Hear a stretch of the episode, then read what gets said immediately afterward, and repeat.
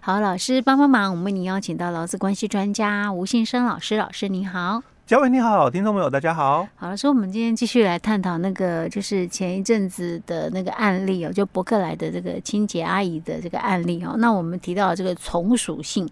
啊，我们花了两集的时间来讲那个人格的从属性。哎，对，就差不多了吧？因为人格从属性哦，是我们主要的先判断的一个标准。嗯，哦，老师，那这你上次讲了好多项啊，对不对？对。那是不是只要其中一项有符合就算了？哎，对，没错。OK，只要其中一项有符合，因为你就具备了人格从属性了哦，嗯那基本上就是老公。OK，啊，好。那接下来我们就来谈经济从属性的一个部分哦。是。因为这个经济从属性的一个部分的话，其实就实务上的一个判断来讲哦，很多人会误会这一段。哦，怎么说？就是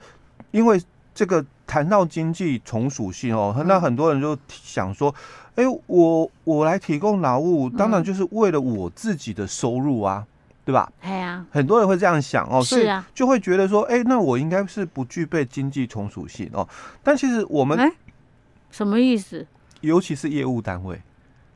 因为我我为我我自己的收入嘛，所以我今天就是勤快一点，我多跑。这个几个客户拜访嘛，哦，多成交了几件的话，那我就奖金高一点，我收入收入多，哎，很多人都会想说，对，那我应该没有经济从属性。哎呀，因为变成说我要多，我为自己，对我做多做少，感觉上是都是为了我自己，都是为了我自己。对，你又不能规范我说，哎，你要给我多做一点。对，很多人尤其是业务单位哦，对啊，都会是想说，哎，对，那我就是没有。经济从属性哦，因为我所有的这个劳务提供的一个目的、嗯、哦，都是为了我自己的荷包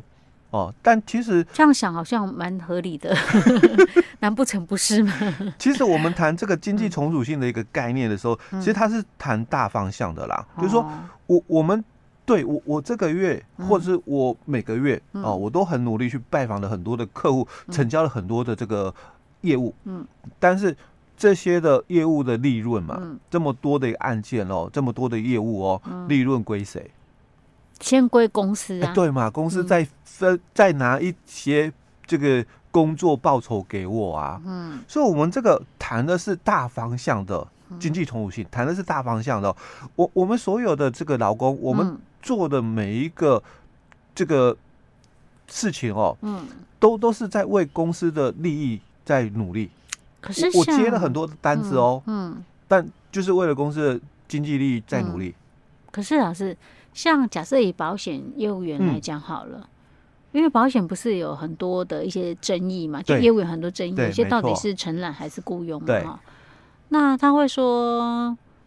呃，你今天我也不要求你一定要做啊，但是你有帮我卖，我就我就、那个、给佣金，给了给佣金啊，给佣金。对、嗯，那可是如果照我们刚刚先前这样说法。他去卖，帮这家公司卖保险，他也是钱先到公司的账户里面啊。嗯、所以，对对所以这里哦，他们的经济重组型里面哦，就从以前哦，从就是八十六年要扩大适用他们纳入劳基法之后，嗯、那一直到就是北山工会哦，嗯、北山人寿工会了哦。我知道，我 都 OK OK 好。呃，他们他们去跟这个劳动部。争议嘛，哦，嗯、然后到这个法院提告，嗯、那最后到大法官的七百四十号的一个视线文下来哦，嗯、还是没有解决，嗯，就大法官释宪根本有讲没讲一样，哎，对，哦、还是没有解决问题。哦，因为他到底身份属性是什么？嗯，可是因为他们的行业。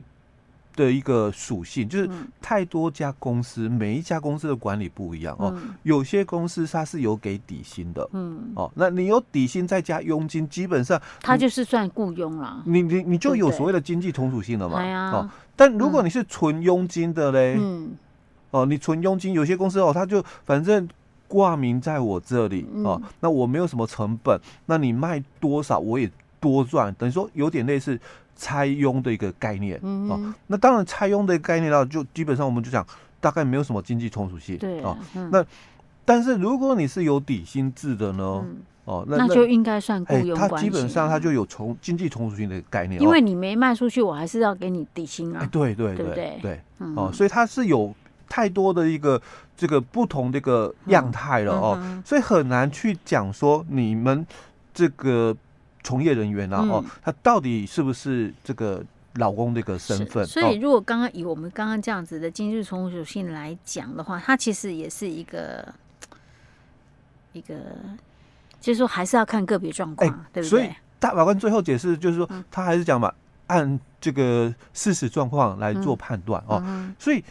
第一个就先提到了嘛，那你这个劳务提供者哦，你不管有没有工作的一个成果，嗯，你都会拿到报酬嘛，所以底薪制的，对对对，像我们刚刚讲的，我我这个月都没有成交半件，但我还是有底薪啊，对不对？那如果我没有底薪，我是纯佣金的呢？嗯，哦，这个就不一样的一个判断点哦。那再来第二个哦，这个事业单位是不是依照你所提供的一个时间的一个长短，嗯，跟时段哦来给付报酬？因为你有提供劳务嘛，所以他没有底薪，但是你做多久的一个时数有没有？嗯，他可能不是固定的底薪月薪哦，但是他会看你的工作时数哦，来给予相关的一些报酬。嗯，哦，那那一样啊，我有做事情哦，但我没有成交。嗯，哦，那我还是会拿到一些所谓的这个劳务的一个对价。嗯，哦，那我还是劳工了嘛。哦，那第三种情况哦，就是。呃，不管公司有没有拿到这个款项，嗯、消费者嘛，嗯，买了之后一定要给一个款项嘛，对不对？嗯、那不管公司哦有没有拿到这个款项，因为我成交了，嗯，或者是我把东西做好了，嗯，哦，那不管怎样哦，哦，那都会给我报酬，嗯，哦，我们承揽的话嘛，你东西弄坏了，哦，你做坏的东西嘛，嗯、我我不会给你这个报酬的，对吧？嗯、可是我是劳工嘞，嗯、不良品，嗯。哦，我可能今天做的全部都是不良品哦，是，但你薪水还是要给我，对，因为我在这边工作，对对对哦，所以不一样的哦，不一样的哦。那再来就是这个提供这个劳务所需的这些的器具啦，哦，这些东西哦，都是由公司哦这个来提供的吗？还是由我自己哦老公哦来这个提供的？嗯。那这个又是一个判断点嘛，所以东西如果哦这个，但这个部分哦，其实有一点点的一个争议性哦，所以我我就讲说，现在很流行的就是我们讲主管机关了哦，其我们主管机关的一个做法嘛，劳务外包，嗯，所以它就只有劳务外包，所以它其他的器具哦，可能都是什么这个事业单位提供。是。哦，但我们讲器具可能是讲大的。器具的哦，嗯，可能耗材的部分，嗯，哦，还是承揽的人要提供，嗯，哦，但大的器具可能是由事业单位提供哦，但耗材的部分是由承揽者自行提供哦。那如果连耗材的部分，都是由这个公司来提供，嗯。那基本上他应该就是劳工了嘛，哦，所以假如说这个劳务提供者哦有被要求必须使用事业单位所提供的这些所谓的设备器具等等来提供劳务的话，当然他劳工没有问题哦。但是因为我刚刚强调说，我们主管机关它有一套的就是劳务外包的该这个部分，纯劳务外包嗯哦，所以机器设备什么的都是我这边有，嗯，哦，那像有些可能像这个。公家单位的有些的什么这个什么，就是软体的外包有没有啊？那可能我来你这边哦，我没有办法把东西带回去做，我必须来你这边，因为配合你这边的设备哦，所以我必须来你这边哦，来帮你们做一些东西。嗯，那做完结束之后，我我就结束了。嗯哼，哦，那这种纯劳务外包也有哦，也有哦，但大多数了哦，大多数就是。我刚刚所提到的耗材的部分，可能是由承揽者哦，他来负责的哦。但可能比较大型的器具，哦，那就由这个劳务的一个单位哦来提供哦，这样子是没有关系的哦。好，那接着哦，我我们再看就是刚刚提到的一个哦，劳务提供者他不是为了自己的营业目的来提供劳务哦，就是说你是为了事业单位来。提供这个劳务的哦，所以你不需要负担经营的一个风险哦。嗯、那这个当初哦，就是我们平台业者跟外送员哦，当初他们也是讲这一段哦。嗯、那他们都是为了自己的这个利益嘛，所以他要赚多，他就跑多一点的单哦。嗯、那他如果觉得说赚够了，那他就跑少一点哦，哦。那就谈到说，哎、欸，他是为了自己的营业目的、嗯、哦。但是我们刚刚也解释过，很多人哦会把业务单位这一段哦就认定说，哎、欸，对，那我业务员哦，嗯、我应该就没有所谓的这个经济从属性哦，就我我是为了我自己的这个这个收入哦，我我来去贡献这个劳力的哦。嗯、但你你可能都，尤其是保险业务员，他就有这一段、嗯、哦，因为纯佣金的部分，他说，哎、欸，对，所以他们也要负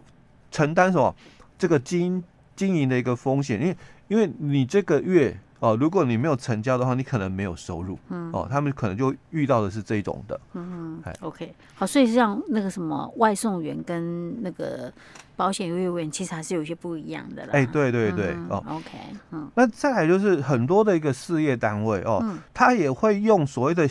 预先拟定，因为我们讲就是契约都是事业单位先写好的，嗯、不会说哎，你今天来啊，我们当下写，对对，然后才个别一条一条写，不可能、啊，不可能，不可能、嗯、哦，所以他们都是预先拟定的定型化契约哦。嗯、那可能那那那个里面的内容哦，嗯、都已经有规范好了哦，就是说你能你只能按照我这边所讲的东西哦，嗯、然后来决定要或不要啊，不是现在都是这样吗？可是那如果用这样的判断的话，可是承揽我有很大的空间哦，啊、跟你来谈条件，对啊，可以再改啊，哎，对，重点就是我刚刚讲的，嗯、我只能同意然后签哦，哦，跟刚刚佳慧提到说，哎。我也可以跟你讲，哎，这一条不合理啊，改什么改什么哦，因为我是承揽者，就不就有谈判的一个空间哦。但我是老公的话，基本上是是公司写什么我就哎对，因为我要这个工作，我非得答应不可了。哎，OK，好的，嗯。嗯，好，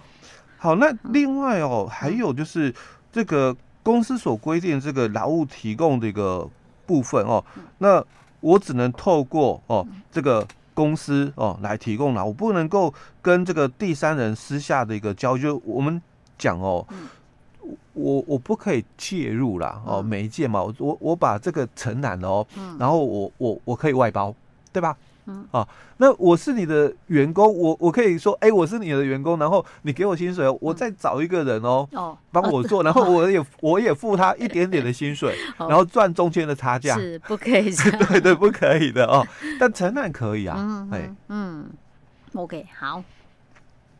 好，老师，我们今天讲到这儿哦，嗯。